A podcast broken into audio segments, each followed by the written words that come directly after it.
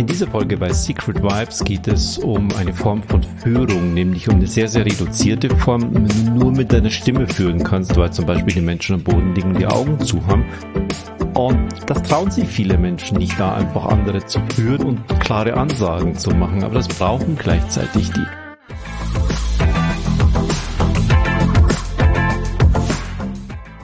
Ja, herzlich willkommen zu Secret Vibes. Führung ist heute das Thema. Und ich bin drauf gekommen, weil ich zum einen gerade ähm, mitten in einem von meinen Gong-Trainings bin, im Anahat-Training, wo es genau um das Thema auch mitgeht, wenn, wenn einzelne Menschen zu mir kommen, so in Form von Klienten. Ähm, oder wenn das auch eine ganze Gruppe ist, äh, die das kennenlernen sollen, die das Thema Meditation kennenlernen sollen. Denn bei mir ist es meistens so, da kommen nicht die Menschen, äh, die ihren spirituellen Weg schon gefunden haben, sondern das sind welche, die sind draußen im Alltag. Das sind die Menschen, die, die du auf der Straße auch triffst. Das sind Menschen aus dem Unternehmen, egal ob die in irgendeiner Hierarchiestufe oder wo sind. Das sind die Menschen, die nicht regelmäßig meditieren und die ihren spirituellen Pfad noch nicht gefunden haben. Aber trotzdem haben die Themen heute im Leben und da kommen die häufig, weil sie merken, dass mit Gong, mit Klang und mit Frequenz, mit Schwingung sie sehr einfach sehr, sehr tief innerhalb von sehr kurzer Zeit runterkommen, ohne lang üben zu müssen, ohne Erfahrung zu brauchen und ähnliches. Und da nutze ich das Instrument der geführten Meditation. Das heißt, ich führe sie durch eine kurze Session von 60 Minuten durch. Ich führe sie durch einen Abend von eineinhalb Stunden durch. Ich führe sie durch einen Prozess, der mehrere Monate gehen kann. Was aber immer wieder dahinter steckt, ist, dass sie kommen, um eine Form von Hilfe zu erhalten. Das sage ich jetzt nach außen hin nicht immer, weil das ist ja so eine, so eine Rollenverteilung. Ich brauche Hilfe, ich gebe Hilfe, damit erhöhe ich mich über den Menschen. Das tue ich so nicht. Sie brauchen Unterstützung oder sie kommen, weil ich etwas kann, was sie nicht können. Und, und dann kommen wir mit zusammen. Und deshalb erwarten die von mir auch, dass ich ihnen sage, ja, was soll ich jetzt tun?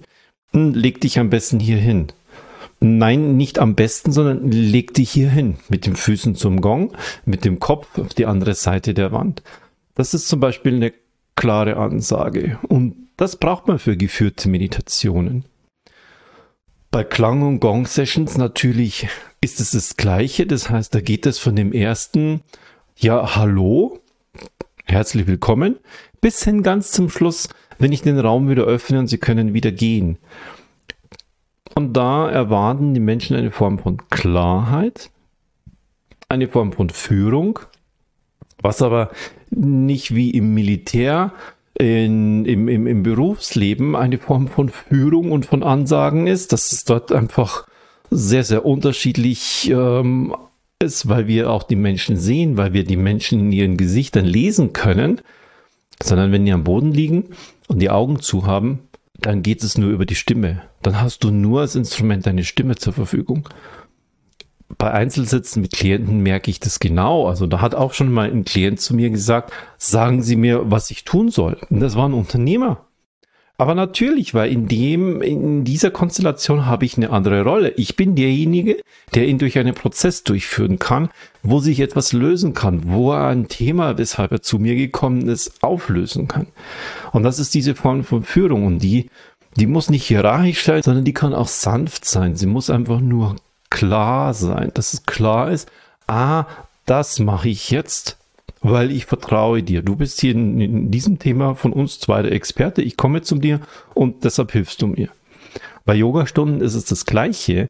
Da habe ich jetzt ein bisschen den Vorteil, ich habe das in meiner Yogalehrerausbildung so gelernt, weil wir im Kundalini-Yoga die Teilnehmer von unseren Yogastunden nicht korrigieren im Sinne von, dass wir sie anfassen, dass wir so rumgehen und dann da mal den Rücken da und noch am Bauch und solche Korrekturen machen, so wie ich das beim Hatha-Yoga kenne, sondern beim Kundalini-Yoga bist du sehr, sehr tief auch manchmal in deiner, in deiner Asana drin, dass wir deshalb ganz klar die Ansage gekriegt haben, wir fassen unsere Schüler, unsere Yogaschüler nicht an. Das bedeutet aber, du musst mit Stimme und mit Führung korrigieren. indem du einfach präzise Ansagen machst und indem du während der Übung, wenn du merkst, dass während irgendwelche Teilnehmer nicht so tief drin sind, dass sie noch mehr Unterstützung brauchen, dass du das nur mit Stimme machst. Und ähm, das ist schon ein sehr, sehr großer Vorteil, den eigentlich alle anderen, die ich bisher in meinen Ausbildungen hatte, nicht mitbringen. Und dafür gehe ich einen Schritt weiter noch und merke, dass ihnen häufig diese Klarheit in der Ansage fehlt, weil sie sich nicht führen trauen. Das heißt, weil sie anderen Erwachsenen gegenüber keine klare Ansagen sich machen trauen. Ich habe mich da schon mal mit ein paar darüber unterhalten, wenn ich das in meiner, in meiner Ausbildung zum Beispiel auch so sage. Und ähm, dann sage ich, dann spreche ich das natürlich nicht in der Gruppe an, sondern ich hatte mal eine andere Gelegenheit und habe das einfach mal gefragt, wie fühlt sie sich denn dabei? Da gibt es diese, ich nenne sie Schleierwörter. Ein Schleierwort ist, wenn ich keine klare Ansage mache, meistens ist, mache ich es mir nicht trau, sondern ich ich öffne nochmal einen Raum der Unklarheit, der Unsicherheit. Ein Beispiel dazu. Ein Schleierwörter, das sind sowas wie, wenn du schon so weit bist, wenn du magst und ähnliche. Und damit öffne ich einen Raum und mach's unklar. Und da geht's darum, wie vermeide ich das? Warum nutzt man solche Schleierwörter? Weil man sich unsicher ist und weil man an das Stück der eigenen Verantwortung anderen Menschen gegenüber, jetzt in dieser Session, wieder zurückgibt. Fühlst du dich schon so weit, dann mach deine Augen auf. Mach das und das, wenn du magst. Und das ist ganz klar keine Führung dann. Und dann ist es nämlich für die Teilnehmer, die da gerade durch so eine Gong-Session gegangen sind, tief aus dem Täterzustand wieder hochkommen, einfach zu viel in dem Moment. Und da gehe ich genau mit rein. Und da kam mir die Idee, ich mache dafür eine eigene, eine eigene, ich nenne es Meisterwerkstatt. Ich mag dieses, dieses englische Wort Masterclass nicht so gerne. Deshalb habe ich letztens das entdeckt, Meisterwerkstatt. Dachte ich mir, das klingt doch schön. Warum nutzen wir unsere deutsche Sprache nicht so? Also eine Meisterwerkstatt. Ich äh, biete dafür eine Meisterwerkstatt an. Du hast die Möglichkeit, da teilzunehmen, wo es genau um Führen mit Sprache, wie spreche ich, was mache ich für Pausen, wie gestalte ich das? Eine geführte Meditation, das ist sozusagen der Aufhänger, das Beispiel. Und wenn du das kannst, dann kannst du auch durch eine Session durchführen, durch Begrüßungen, äh, durch Abschluss, durch eine Yoga-Klasse, durch was auch immer das bei dir ist. Und so eine Meditation selbst aufzubauen, da starten wir schon damit, dass es verschiedene Längen und Dauern gibt. Was habe ich denn für Leute da? Was habe ich für einen Rahmen? Also ich muss erstmal den Rahmen setzen. Was ist denn mein Ding heute? Ist es eine Einzelsession in einer Klinik? Dann habe ich so einen Therapieraum über 45 Minuten oder über 60 Minuten. Habe einen Klienten, der ist noch meditationsunerfahren. Da muss ich das natürlich ganz, ganz anders machen, als wenn ich seit drei Monaten jemanden die ganze Zeit begleite ist wieder was anderes, als wenn ich eine Gruppe abends habe, die einfach runterkommen will, die nichts Neues machen will, die nichts Anstrengendes machen will, die haben so, sind so in ihrem Alltagserschöpftheit, die wollen einfach nur, oh, nee, nicht nochmal was. Hast du nicht was, wo ich einfach nur loslassen kann? Ja, dazu habe ich etwas. Und das ist wieder eine andere Form der Session. Und da nutze ich wieder eine andere Form der geführten Meditation. Was hast du also für einen Rahmen von deinem ganzen Ding? Wie baust du dann so eine Meditation auf? Die hat ja auch textlich einen gewissen Aufbau. Da passiert ja auch inhaltlich irgendwas. Wie baust du die denn auf?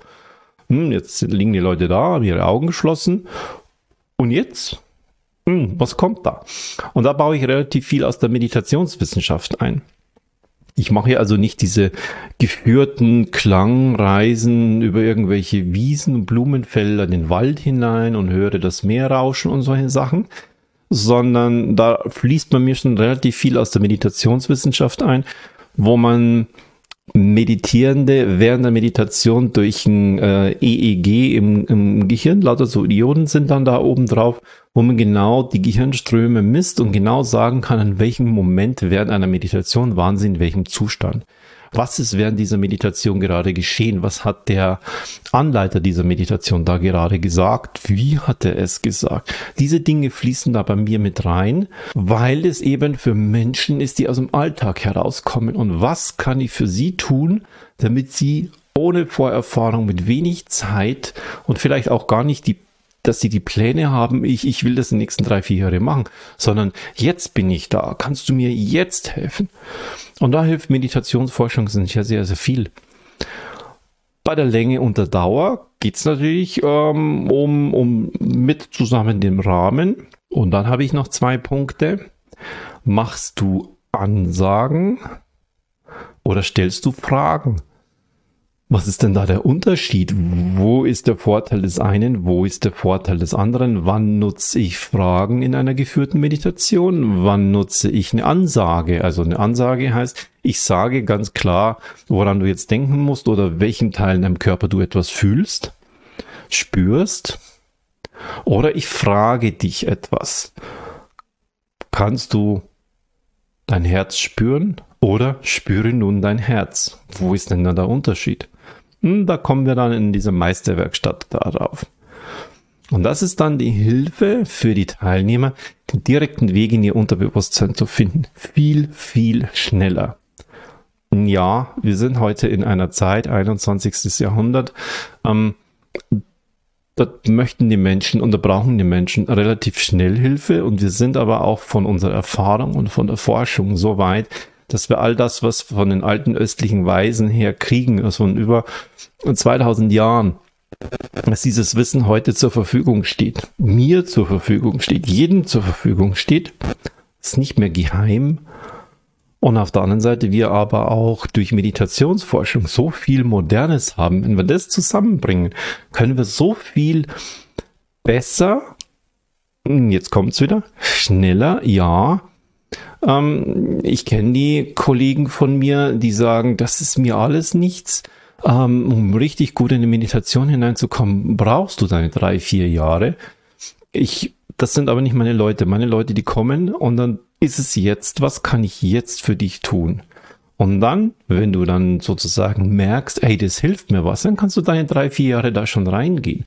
Aber wir starten jetzt, wo du gleich jetzt sofort motiviert bist und auch einen Erfolg haben wirst. Und dafür baue ich diese Meisterwerkstatt, diesen Online, es ist ein Online-Workshop von einem ganzen Tag, der geht so von 10 Uhr bis 17 Uhr am Samstag, den 10. Juni machen wir das, wo ich genau auf diese Themen eingehe, wo es mir darum geht, wo es mir darum geht, wie kann ich dich dorthin bringen, dass du bereit bist, innerlich zu sagen, ja, das ist jetzt eine Situation, da kommen Menschen zu mir, die vertrauen mir, da muss ich jetzt führen, da muss ich sie mit Klarheit, mit Bestimmtheit, aber auch mit Sanftheit durchführen, durch diese Session durchführen, durch diesen Klangabend durchführen, durch diese Yogastunde durchführen, durch diese geführte Meditation. Da ist ja das Wort schon drin.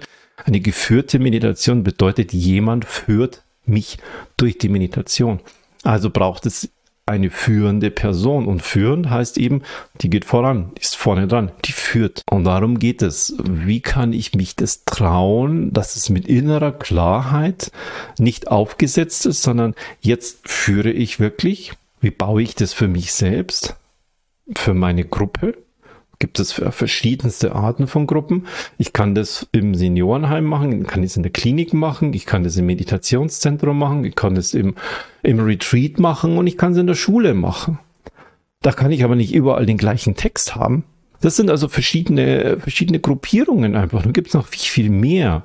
Das gebe ich dir auch mit im Anschluss. Ähm, ich baue dafür richtig einen, so einen kleinen Online- ähm, Bereich auf, wo du danach die Aufzeichnung kriegst, wo du danach meine Meditationstexte, die ich über die Jahre hinweg verwende, immer wieder verändert habe, auch verschiedene Zeiten da drin habe, die kriegst du. Dann eigene Ideen, welche Meditationswelten kann ich denn machen? Nicht immer nur die, die Klang, die geführte Klangreise über die Wiese, das habe ich ja schon gesagt, das mache ich nicht, sondern was gibt's denn da noch? Ähm, ja, keine Ahnung. Ja, da habe ich einige. Eine Checkliste dafür. Was musst du für eine gute Meditationssession alles machen? Von der Vorbereitung bis zur Nachbereitung. Und eine Fragencheckliste auch. Worüber musst du dir im Klaren sein, wenn du selbst für jemanden oder für eine Situation oder für eine, eine Session, für eine Gruppe einen, einen Text hinmeditierst, hinschreibst, wenn du selbst die Meditation textest. Was brauchst du, bevor du anfängst? Und verschiedene Gruppen, ja, wo könnte ich denn das überhaupt machen? Und die brauchen auch unterschiedliche Art der Ansprache. Da gehen wir auch genau drauf, sodass du in dieser Meisterwerkstatt wirklich alles so kriegst, das so eng und dicht nur um das Thema geht, wie führe ich mit meiner Stimme, wie setze ich meine Stimme ein für eine geführte Meditation? Und als zweiten Teil, wie texte und schreibe ich so eine Meditation? Wo kriege ich ein Gefühl für die Länge, ein Gefühl für die Pausen, die ich machen muss? Und das ist machbar. Und dann ist es danach an dir, damit zu starten. Und da lade ich dich ein, dass du mit dabei bist, live am 10. Juni.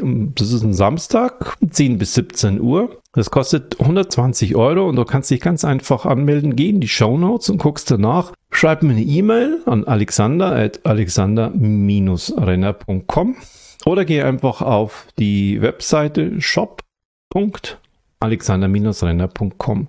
Und dann freue ich mich auf dich, wenn du an diesem Workshop, an dieser Meisterwerkstatt mit dabei bist. Und noch viel, viel mehr freue ich, wenn ich später mal Rückmeldungen auch kriege, dass du jetzt so geführte Meditationen anbietest, dass du für Menschen arbeitest, die da ihren Start finden und dass es dir jetzt leichter fällt, dass sie da einfach gut und klar hindurchzuführen, weil Führung in der Hinsicht einfach ist, weil du danach merkst, dass dein Erfolg, dass deine Wirkung damit viel, viel tiefer ist. Und darauf freue ich mich schon.